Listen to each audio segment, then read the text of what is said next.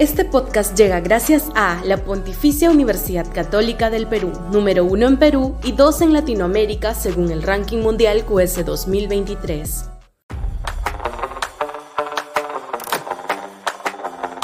La destrucción universitaria y el Fujimorismo.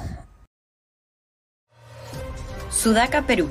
Buen periodismo. Una de las escasísimas reformas que se emprendieron durante el largo periodo de la transición democrática 2000-2016 fue la reforma universitaria y dentro de ella la creación de la SUNEDU, una entidad encargada de supervisar la calidad universitaria y exigir cualificación institucional a aquellas entidades que se habían acostumbrado a ser una fábrica de títulos bamba y carreras sin fundamento.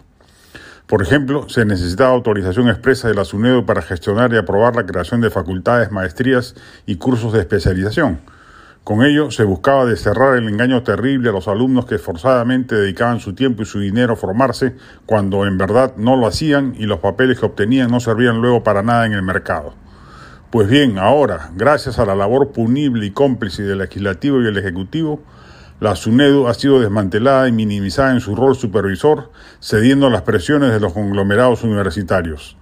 Baste decir que ahora se puede crear facultades y programas de estudio a sola cuenta de la universidad, solo informando con posterioridad a la SUNEDU de ello en un acto meramente administrativo. Con el pacto aprobado entre el Fujimorismo y el Serronismo se ha permitido el retorno de los dinosaurios, como bien ha titulado un reciente editorial de la República. Los portavoces del antiguo statu quo, fábricas de dinero fáciles, han logrado, en base al engaño de cientos de miles de ciudadanos, volver a sentar sus reales aposentos sobre la dignidad de los jóvenes universitarios. Las consecuencias van a ser dramáticas. Pronto veremos el festival de títulos sin valor, años desperdiciados de jóvenes pagando matrículas para estudiar carreras sin sustento ni estándares mínimos de calidad, millones embolsicados por traficantes de esperanzas juveniles. En suma, capitalismo salvaje en un mercado que, como el educativo, que además confiere títulos a nombre de la nación, debería estar supervisado y regulado.